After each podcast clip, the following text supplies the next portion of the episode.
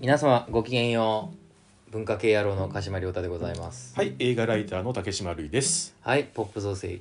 始まりました第2回目ですかねそうですね。うんあの一応前回はエピソードで言うとエピエピソードゼロでやりました、あゼロかじゃあ、はいナンバリングでダンバルとエピソドードワンですかね。か、はい。じゃあまあ今回これから本番なのなんですかねまあわかんないですけど、うんずーっとなんか肩慣らしみたいな状態で永遠続く可能性もうんなきにしもあらずですけど、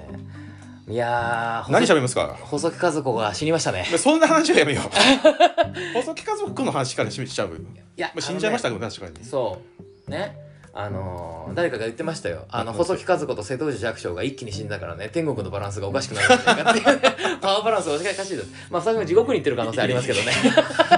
いきいきなりいきなりなんか飛ばすなもういや でもね、うんあのちょっと細木数子についてはちょっと思うことがあるんですよ、あなんですか。僕はね、うんえっとまあ生まれ年が1992年平成4年なんですよ、うん1992う年ん今年29歳なんですけどね、はい。お若い。ってなると、うん一番そのテレビを見てた時代って、うんうんいわゆる0年代になるわけですよ、うん。となるとですよ、うん0年代ってテレビが細木数子と島田紳介に支配されたとろくでもない時代だったわけですよねズバリ言うわよ。ズバリ言うわよとヘキサゴンですよああ。正確に言うとヘキサゴン2 クイズパレードだいだいぶ正確に 言いましたねそうそうそこまでの正確さは特に今もうの望んでないですけどいやはーい、見てました見てなかったですよだからつまんないんだもんだってうん、つまんないっていううか、ん、まああのババアとジジイ がマウント取ってる番組じゃないですかマウント取ってるっていうか「な」っつってこう、うん上からやってるのうがんほんと不愉快だなと思ってて、うんずっと特に細木和子とかねだから誰が見てるんだろうって思うことあるじゃないですかやっぱりなるほどみ見てました細木和子とかいやー見てなかったですねうん正直でヘキサゴンも正直見てなかったですうね、んああの頃何見てたんだろうとりあえず見てなかったのは覚えてますけどだから0年代のテレビって本当そういう意味ではあの二大巨頭がですようんこのズバリ言ってはいでだからあの細木家族は脅して でそうかあの島田紳介もあのなんかこうな色恋の話、まあ、そもそもズバリはどういう番組かを一回ちょっと整理した方がいいかもしれないですけどねズとバりあえず僕はね細木家族を初めて知ったのは、うん、昔「料理の鉄人」って番組ああはいはいはいはいはいあれの審査員に出たんですよこの人、うんうんうんで結構ズケズケ物を言う方で、はいはなんか口に合わない時は「まずいねこれ」ってもはっきりシェフに言っちゃうみたいな、うんそんな方っていう印象しか最初なかったんですよ、う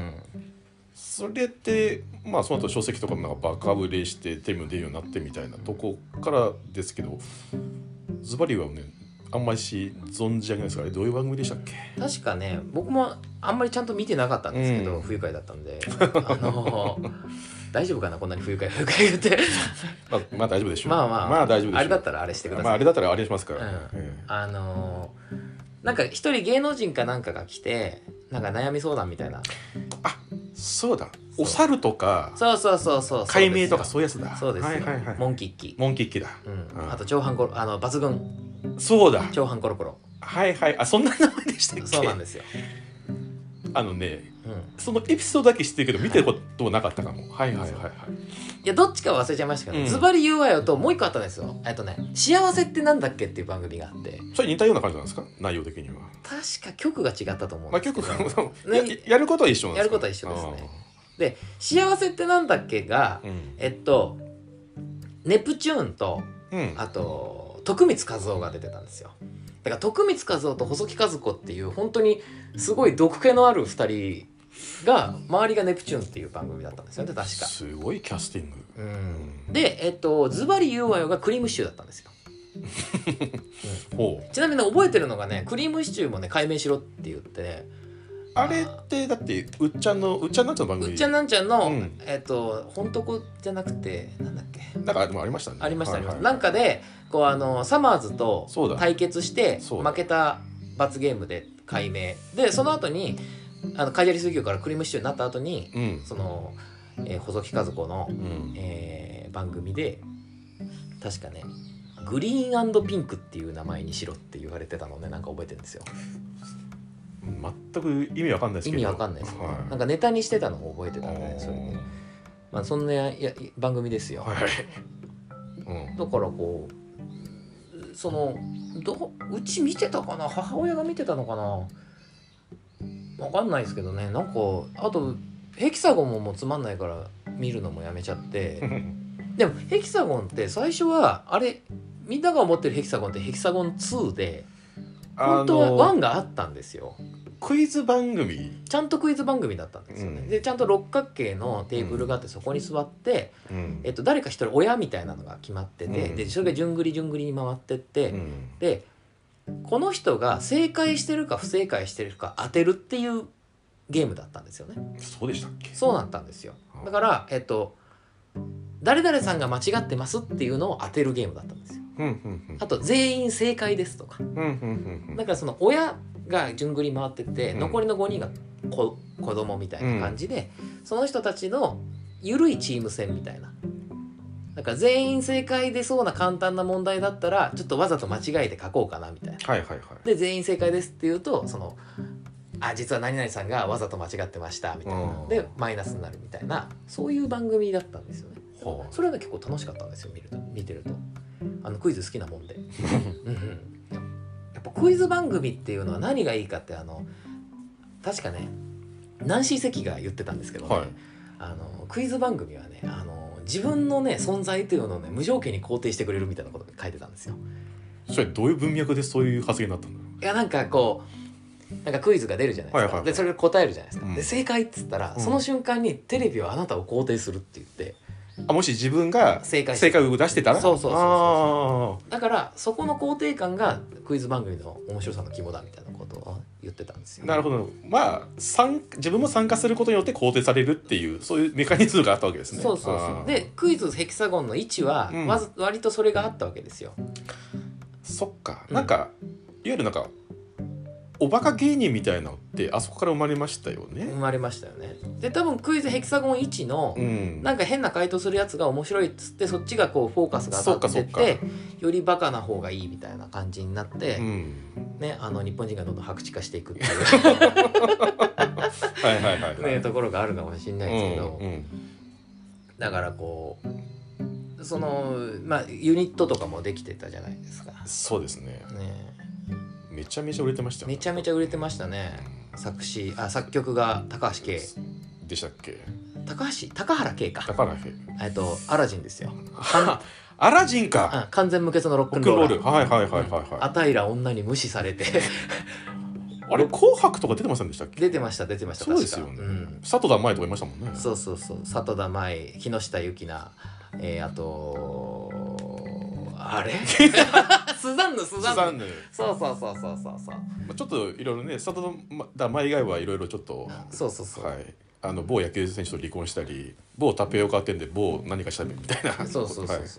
うそうあのいで男も3人いてそうそうえっ、と一人芸能界なんかほぼ追放みたいになりませんでしたっけノ俺なんかク事務ボ所ノクボ大ひろ久保きああそうだそうだひろきですよねな直樹じゃなかったっけひろきだっ直樹か、うんなんかごめんなさいねあやふやで情報がけふわっと喋ってますふねわっとふわふ雑談形式でねこの番組お届けしてますからそうそうそうそう、はいはいはいすごくないみたいな感じでそうそうえー ななんかが勘違いしちゃって俺事務所辞めるぜ独立しちゃって、まあ、まだ今みたいに事務あのなんだろうガバナンスきないから事務所の力強いからほぼ舞台しかやれないみたいな、そんな状況になっちゃったんでしたっけ、確かそうでしたっけ、そんな気がする、あと鶴のたけしとね鶴田上地武史雄ねウ介ルトラマンあそうカジンウルトラマンテそうィガそうそうティガじゃないダイナダイナううんんティガは長野博士くわお詳しいさすがお詳しいいやいや詳しくないですよ あのパッと出てあの出てこなかったぐらいですからね もからそうだそう干されたんですよね大久保さんはそのされましたね、うんだからまあ全部それってやっぱ芸能界の常で怖いですねありますよね森進一だってね一時期干されたりとかねしてたりあれ何でしたっけあれはもう独立ですよねあ確かそっかうん結構今なんか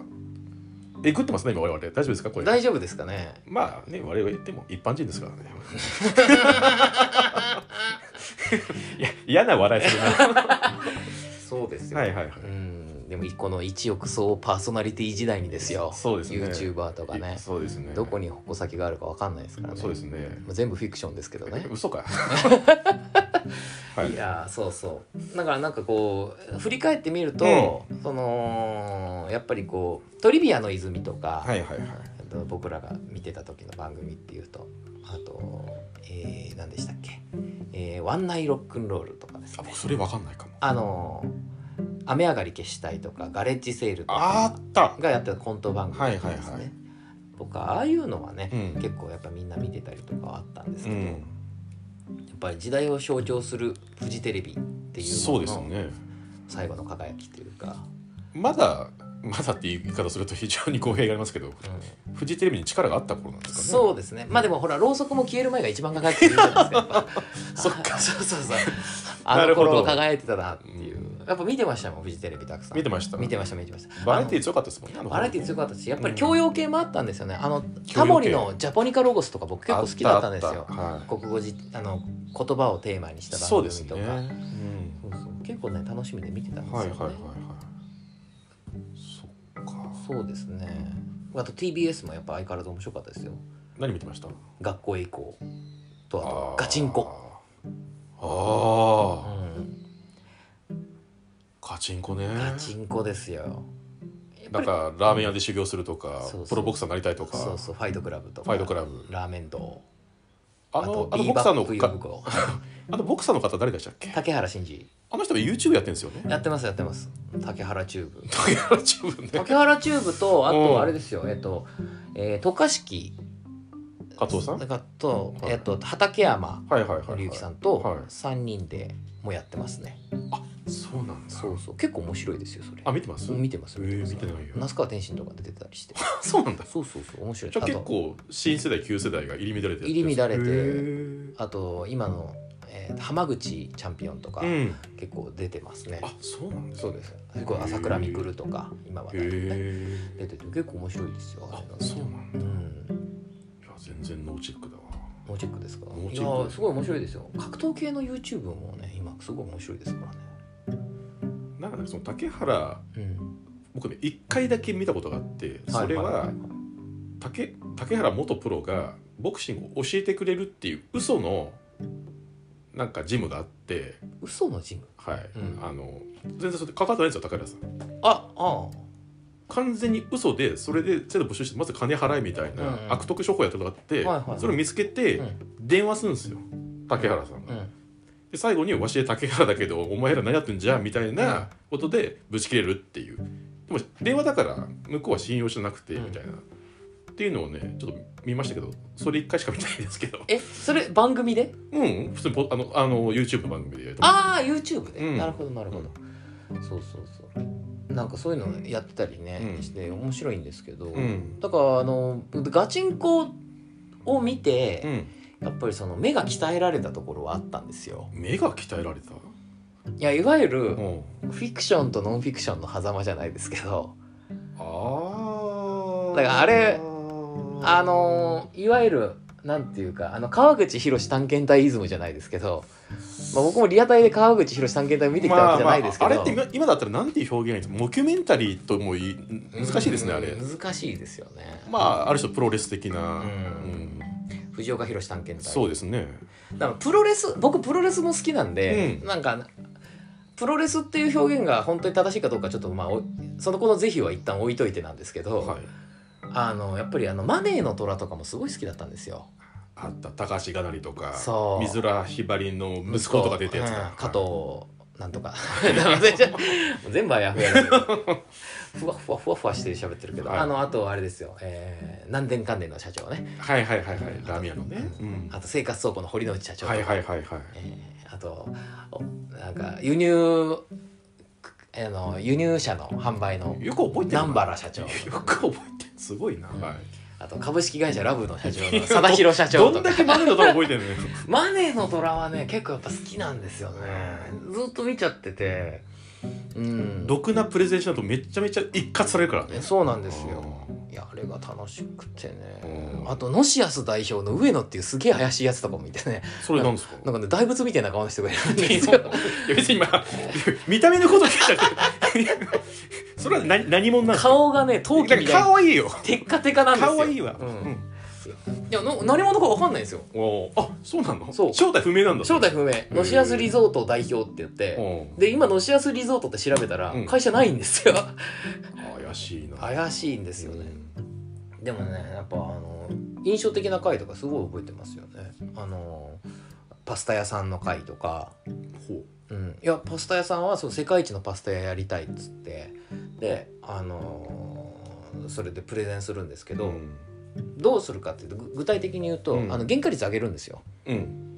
大体あの食品の原価率で大体30%って言われてますけどその原価率を上げるとだからちょっと儲けを少なくす利潤を少なくするとうん言ってるんで、うんそしたら飲食店の社長がいてなんて人だったかな忘れちゃったけどあの目がねすごい顔のパーツが真ん中に寄っててね目が一つに見えるんでねあのネット上ではサイクロプスって言われてる人みたいになっちゃうんですけどね 本当の名前忘れちゃったけどまあまああのその人が「いやねうちのシェフだって原価率上げたらそれはうまいもの作るんだよ」って言って。でもそうはいかないからやってんだよ儲けが出ないと商売成り立たないよってそれ美味しいものを作りたいのは分かるけどみたいなこと言うんですよビジネスとままし、ってとうな理屈だうん儲けが出ないとどうにもならんぞみたいな話するんですけどそこでこうあのひばりの息子の加藤社長が「いや僕はこの人いいなと思うな」つ って出すっていう、うん出してそれで金もらもらったんですよ、うんそしたらその、ね、サイクロプスの方見ながら「結果で勝負します」って言ってね 単価切るシーンがねあかっこいいなとか思うんですよ。マネーの虎同士というか社長同士もなんかバチバチするバ感チじバチするところも面白いんですよね。ううんなんかだからああいうそのマネーの虎とか、うんあとガチンコとかう、んはああいういわゆるドキュメンタリーだけど非常に演出過剰いまあガチンコはドキュメンタリーかどうかは置いといてですけどそれ言ったら相乗りもそれに入りますああ相乗りは見てないだったんですよ ね。それはあれですか両太さん的にはそこにちょっと恋愛っていう要素が一個これるとあんまり関心の対象にならないみう、たいなんことどうすでかもいいじゃないですか。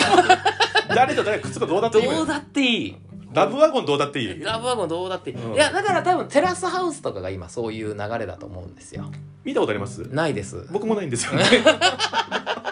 すごいですよねあの、うんポップカルチャーについて喋りますっ何て言のった興の味にもないんですよテラスハウスを見たことがない全然見たことない、あれはな何なんでしょうねうんいやーなんか映画になってませんでしたあれなってましたなってましたえっ、とテラスハウスクロージングドアかうんどいやーそうですねみたいですねうでもいいですよねああいういやーどういやでも、うんねそれ一般視聴者の心を釘付けにしてるんでしょまあまああまあまあそうです、うんだからあのーやっぱそういうのは人気じゃないですか恋愛あのーなんていうリアリティショーみたいな、はいはいはいそれからバチェラーとかもそうですけど、バチェロレッテとかもそうですけどね、バチェラーはね実は僕一回見てるあ本当ですか。 バチェラー僕見たことないんですけどどうですかあれ。ななんだろうあのお面白いですよ縮図としてねう、んなんかイイケイケメンでうん金がある人うんに普通に分かりやすく、こういろんな女性たちがアピールするっていうところに、なんだろうなちょっとした非現実感を感じながら、うんまあこれから生々しいリアリティなんだろうなと思いつつっていうのがうん不思議な感覚でずっと見ちゃいましたけどね、あれでもなんか女性版が最近やってるんでしたっけ一年か二年ぐらい前でしたっけ、うんバチェロレッテってそいううねか、うんう、ん、女性がこうはいはいはいはいその選ぶ人で男性がこういっぱいいるっていうやつありました両方見てないからなんとも言えないそうですね。そっかリアリティショー今で言うとリアリティショーっていう表現が一番 正正ししいいののかかもしれないだからあ僕らがその子供の時はねまだ TBS でサバイバーがやってたんですよね、あったあうん、ったあった結構好きだったですけどねあれはサバイバーテレビっ子ですねまあうんすまあそうですかねテレビっ子なんですかうね、んうんいやよく見てましたよやっぱ水曜日になったらやっぱり100%クッキャインと力の限り555がやってるなみたい な一応のスケジュールは入ってますよね、うん、何曜日はネプリーグやってんなと か私がねかつて AD やってたあの100%キャインですからあそうそうそうそうそう竹島さんが昔ねそうですねテレビ局で AD をされてた時されてましたねはい、うんはい、やってましたはそういえば100%クイーンキャインの時にいなんかちょっとプチ事件みたいなのがあったっていうのは、まあそうですね、えそれはまたおいおいかえおいおいですかおいおいでいいですかこれおいおいでいいですねまだ時期じゃない。まだ時期じゃないああ、なるほど。これはまたそうですね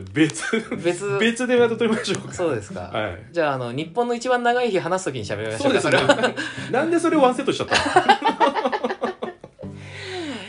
いやテレビテレビねそうね、俺あの頃何見てたんだろう全然自分で思い出せないなそのいわゆる青春時代じゃないですけど、僕10代とかの10代よく僕見てたテレビってありますか？俺ウルトラクイズ年2回ですけどああアメリカ横断アメリカ横断今でもたまに YouTube で見ちゃうんですよねうんニューヨークに行きたいかニューヨーク行きたかったですね、うんあれねいや別に番組として面白いんですけど景気がいいですよねまあ景気もいいですしうあの実はねあれ音楽がいいんですよんメイナード・ファーガーさんのねそうスター・トレックのテーマスタトレックでしょ、うんチャラそうラララララであれ一番有名ですけど、うん結構ね僕たまに実はサントラ聞いサントラっていうか、あの YouTube で上がってるウルトラクイズで使われてる BGM 集とかね今もたまに聞いたりするんですけど、はいはいはいはいなんか高島太郎とかねじゃあ今回のウルトラクイズはこういう内容で驚きます第1チェックポイント第2チェックポイントって言ってこのニューヨークまで行く道筋を説明する時にかかる音楽とか、うんもしくは機内クイズでかかる音楽とか、うんなんかねいちいち気が利いてて結構ね音楽で興奮してたなっていうのがありましたよ、ウルトラクイズは普通に楽しかったな、ううんやっんぱなんかこうそういう演出とかうん、そこやっぱ心残りますよね心を内容もそうですけどいわゆるフォーマットみたいなところにフォーマットがうん僕すごいね覚えてるのがうんまああれえー後、楽園後に東京ドームで第一問って丸とかバスが出るじゃないですかビッグエッグそううんあれまず間違い人たちを追うんですよね普通は正解した人たちの笑顔を撮るじゃないですか、うんうん違うんですよ失敗した人たちを撮ってからその後に、うん正解者を取るっていうまずね敗者の取るっていう、うんあのスタンスがね、まあ、意地悪なんですよ、うん超意地悪なんだけどそこがあのリアリティのあるエースで僕ね、うんそこに多分ハマってたと思うんですよなるね、ほどねうんあのー歯医者の顔ってやっぱいいですもんねいいですからね熱湯甲子園方式ですよそうそうそういい表情するんですよ本当にそうそううんうんうんなんかやっぱこう、ウルトラクイズって僕もそのリアルタイムではもちろん見てないんですけど、うんそれこそねネットとかに上がってるのとかを見てっていうのがやっぱ基本的に意地が悪いですよね意地が悪いすごくすごく悪成田まで連れてって乗せないよとか、いいやー本当ですようんあれひどいですよしかもアメリカまで連れてって空港から出さないよとかハワイまで連れてってハワイの地にね俺立たせないよとかね、あれがすごいだから罰ゲームがある、うんうんそれが過酷であるうんっていうところがやっぱりミソなんでしかも優勝したところでその優勝商品が実は全然嬉しくないっていう時もあったりするむしろなんか手持ち無沙汰だわみたいななんかちっちゃい島あげますと かなんか逆に困りますみたいなねてか名誉だけですよね名誉だけうんだから本当に1ヶ月間の間なんかこう日常離れた冒険を楽しみたいっていうところをどう提供するかに特化してる4週5週にわたっていうんやーまあ今あれやるのは相当大変でしょうけどまあビザの問題とかねそうっすね、うんあの景気の良さはでもいいですよねだいぶ憧れがあるんですよ憧れあ我ります々ねの世代からすると残ってるのは高校生クイズだけですよそうですね、うんで高校生クイズもね僕はもっと、うんちょっと最近本当腹立つんですよ高校生クイズいろんなことに腹立って 一つのトピック言ったら絶対一個は 腹立腹ってる立ってるどあんんだけ腹立ってんの一体高校生クイズうんは、僕はねあうのん異常な高校生が見たいんですよあー頭がめちゃくちゃ良くてとてつもない問題はバスッと解いてくれるうんあこいつはすげえやってやつが見たいのに、うんなんか今やたらチーム戦とかでカップルで参加してくるやつらとかいるんですよ。そうですね今やつらって言いまし たねいるもう付き合ってるんですもんね実際そうねそうそう、うんでなんかそいつらの思い出作りにこっち付き合ってられんじゃないですか。いや そっかうん、そんなことより、うんあの知らない国のうん総人口をうん類推だけで当てるやつとか見たいわけですよ、 こっちは。はいはいはういはいんはい、あと全く知らない言語うをんただの例文から当てるやつとか、はいはいはいはそういうのが見たいんであって、いうんなんかそんな知らないコースとイチャイチャとかに見イチャてイ見てらんねえよと見てらんねえよと、うんハレンチなわって思ってるわけですよ。なんか、うんさっきのアイドルもそうですけど、急にだから恋愛っていう要素が入ってくると急になん か興味が失われれるをしてるしむしろ怒りが湧いてくるっていうそうそうそうなうんなんでしょうねいやなんかこうあのこうこういうこと言うとあれですけど、うんあのまあ相乗りはもちろんそういう番組なんで、うんあの結構なそれは結構だと思うんですけど、 うんこうクイズみたいな、うんそういうことを考えるときに、うんあのやっぱり恋してる時とか、うん恋人がいる時って僕ねあの弛緩すると思うんですよ脳が。ほ特に横に恋人がいて一緒になんかするぞっていうと君そのクイズという分野においてあなたそのパフォーマンス発揮できるっていううそうねいや例えばこう音楽を作るとか、うんなんかそういう小説を書くみたいなのだったらそういう恋のときめきみたいなうんそういうものっていうのは創作意欲としてこうアウトプットできるから僕はそとてもいいと思うんですけど、うんクイズどうっていうもっと集中した方がよくないっていうお互いに。あの一級入魂じゃないだろお前ってことでしょ、うん要そはうそうそうそうそうクイズ道に励めてもらうんです そよ清く正しきクイズ道に、うん、 なんかそんな恋とか愛とかそんなにこううつす抜かしてんじゃねえよとそうそうあのだから高校生クイズは普段そのクイ研とかでもう必死になってやっぱクイズに対してひたむきに向かってるあの少年たち青年たちの勇姿が見たいんであってあのやっぱりこのあれですよ霧島部活やめるってよ、でやっぱりあの映画研究会のやつらってやっうんぱりこうすちょっと保守本流から外れてるわけじゃないですかそうね高校生の。そうねヒエルキーで言うとちょっと外れてるからね外れてますよね、いわゆる保守本流からでもはい彼らはそれでいい,、い、いんですうよ、んそれが好きだから、うんでも高校生クイズはいわゆる保守本流としての高校生としての晴れの舞台ですよそこに今までそのなんか保守本流じゃないようなやつらが急にやってきてクイズ好きなんよねみたいな感じで来られてもうるせえうるせえってなるじゃないですかでクイ映画研究部だったらそれこそ山本美月をゾンビが殺せたりできるわけじゃないですか、ね、うんこうして殺せないわけですよはいはいはい映画研究部じゃないから、うん食い犬ですからね、ねだから叩き潰すしかないわけですよ、んそしたらでも叩き潰したら叩き潰したで負けちゃったねとか言ってるわけじゃないですかだからかなか辛いじゃないですかまま待ってそんもうな完全にボンクラいつも全うしろって言ってま すよそれ結果的に食い犬の人食い系の人間食いに犬の人間別にいやいやいやええ恋したっていいじゃないみたい ななんかちょっと渡辺美里みたいな感じですけどうんもうボンクラであってほしいっていう思いがちょっとねじ曲げてみてませんいやああって違うほしいっていううか、いんやもちろんその食い犬の人がみんなボンクラっていう意味ではないですよ、うんそれはもちろんあのみんなしちゃんとやってますし僕も文化系の人間ですから分かりますけどでもあのなんていうかな俺たちの本文っていうものがあるんだっていうことですよねやっぱり俺たちの本部俺たちの本文はいそうそうそうそうそう分 それを全うせよってことですか、ま全うせよっていうか、あうのんそ入ってこないでほしいっていう君たちっていう少なくともなんかそれを目目に見える見える形で入ってきてほしくないみたいなことですか、うんうんうんああうつさんとかでもそれが、うんでも今のリアルなんじゃないですかまあそうなんでしょそううねうんその本文みたいなのがひょっとしたらその80年代90年代的なリアルだとしたらう、ん今はなんかそこを含めたカジュアルさっていうか、まあカジュアルさの方がいいんですかね、うんそうんうでそそれをやっている高校生それを見てる高校生っていうのが、んなんか2021年的ななんか高校生のあり方食い犬的なあり方なんじゃないですか、だからこうあってほしい本文全うせよみたいなとこからちょっと なんだろうな外れちゃってんのかなわかんないですけどなんかね結構僕そのドキュメンタリーじゃないですけど、うんそういう素人参加型の番組だと、うんやっぱりね僕純度が高い人が見たいんですよね、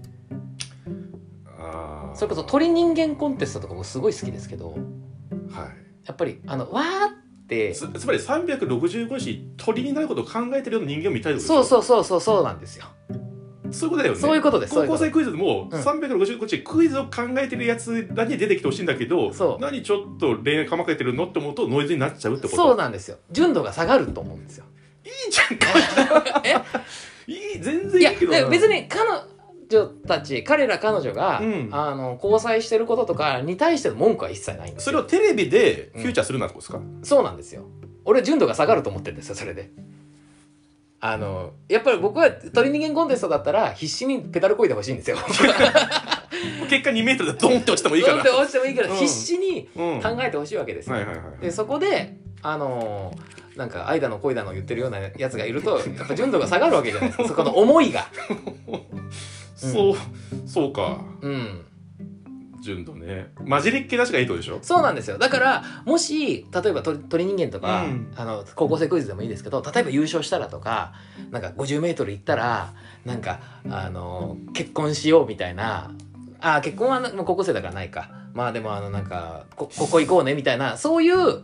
のじゃないんですよもちろんそこがモチベーションとしてあるっていうのは分かるんですよいやでもなんかなんだろう、僕らそこに幻想を見てんじゃないですか幻想例えばうんアメリカン横断ルートクイズで、うんそれは、えー、とそういうのを描いていないとしても、うんそれこそなんか、えー、と立命館とか早稲田のクイズ研究会のやつが優勝するんじゃなくてうんどこぞのホストクラブのやつが優勝したとするじゃないですかうんうん多分なんか崩れますよね見てる方は何かしらガラガラガラと世界の世界の均衡 が世界崩壊の序曲が始まるわけですかそのらホストが別になんか女の子とチャラチャラしてるような映像は流さないとしても、うん多分望んでるものじゃないですよきっと観観客が。うーんなるほどうんだから僕らはうんなんだろうなテレビ側がそれを映すとか映さない前に多分きこうこうあってほしいとも決めつけちゃってる部分があるのかもしれない素人であってもそれを。あーなるほど僕らのうん、ちょっと思いがそう強すぎち僕ゃらっといてうか僕の思いが僕らっていうと一緒一緒だけに なっちゃうからなるほどそこくそうひたむきであってほしい下向みきただいとなしうーんなるほどねだからかわかんないけどうーんいやなんかねそうしかも特に恋っていうだってアイドルなんて恋愛100%ですよう、んそこがな納得いかないわけでしょあいやでもんあの結構だ結構なもんだとは思ってる結構なものだと思ってたそうそうそうそうどういう表現では結構なものだっいやだから相乗りは、うんそういうそれを目的にしてる番組ですから、た、うん、全うしてるのある意味それはいいん混ぜでる気なしすなよんだそれはいいんですよ純度高い、うん、ただそれこは純粋に僕が他人の色恋に興味がないっってていいうだうけでだとだけの話であってそこに対する文句は一切ないんですよ、うただ鳥になれクイズに集中しろみたいなそうそうそうそうそうそういうことですよ、はうん、いでも死ぬほどクイズに集中しているホストだとどうどうですか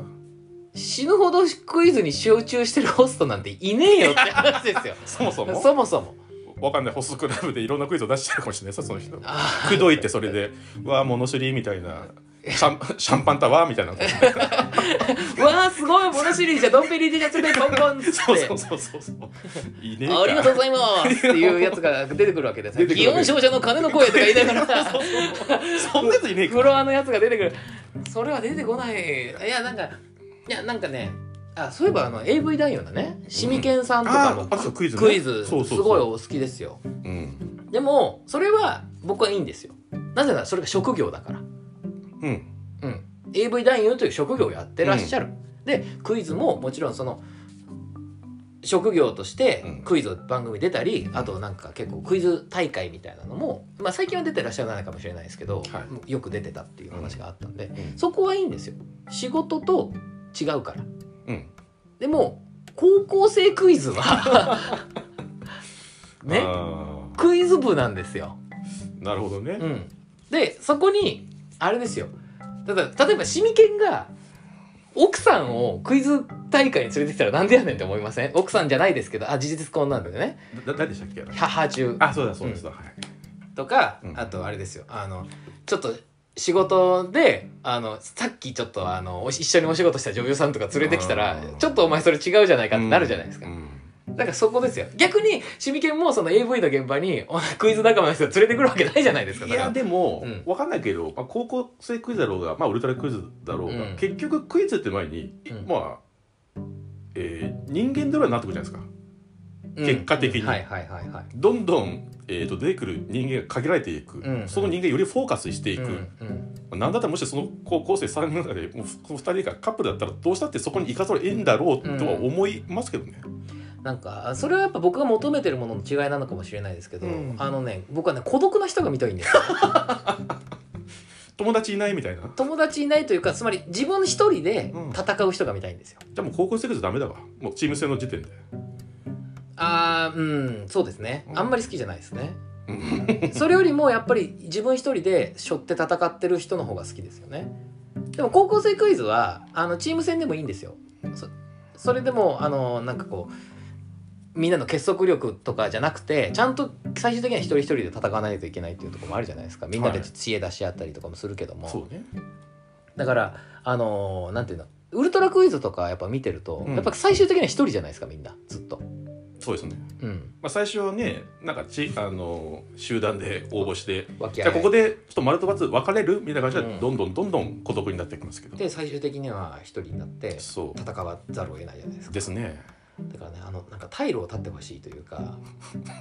あなんか置いてきてほしいっていうそうそのぐらいの覚悟を持ってそう参加しろお前ら参と加しろとうんいやだから実はそのでクイズミリオネアとかもそうでしたけど、うん例えば家族のためにお父さん頑張ってきますお母さん頑張ってきますみたいなこともあるわけですよ1,000万円。でそれはいいんですようんあのそこその場にいないからうんその場で家族で「どうしようかね」とか言ってるないからはいはいはいじゃなくテテレフォンの奥にいる家族のとこ使ってそれそうそうそうそうはいだからこうグワーってこうそ背負ってるわけですよあ家族の期待みたいなものを、あうんあの重圧と戦う人間が見たいんですよね。なるほど、うんあー結果あれですね追い込まれてる人間みたいんですね見たい、でもそれは多分真実かもうん、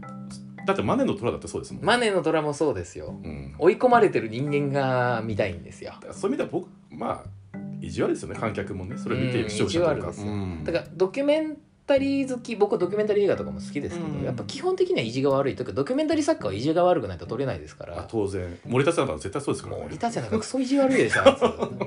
そうですねそうそう、うんじゃないとあんなにフェイクって爆笑できないですもん大傑作ですけどね大傑作ですよ、うんフェイクなんかフェイクのやっぱりあの豆乳継ぐとこ ろとねあとほっぺたであのあれね演奏するところ僕あの映画を見てからね、ん半年ぐらいずっとあれ真似したのもんいやわかります よあれ本当に過去ここ10年ぐらいのドキュメント映画の中でもハクビのシーンですよいねやーあ素晴らしいですねれとあれ撮っちゃうんだからそっかであれ編集で残しちゃうんだからっそっかそうていうねなんかある種の今真実を見た気がする我々が求めてる何かっていうものの、うんうんすごいね最終的になんか、あでもだから、うんその追い込まれてもがく人間が見たいんであって、うん、最終ぐーっと戻ってきてつまり細木家族みたいに追い込む側が主に立つものではなくて島田紳介みたいに追い込まれないでバカで受け流す人間が見たいわけじゃないんですよ。はいはいはいはいやっぱり必死にこうグッてこう戦ってほしいっていうところがあるからやっぱりそのあの二人が支配してた時代はろくなもんじゃねえなっていうところがあるということ で、締めていいですか締めてよそ そそうわかりましたはい、すごい結論出 したねわかりましたじゃあえっ、とそんなこんなでじゃあまた、えー次回のじゃあエピソードにまた行きましょうかねごきげんよう。はいありがとうございました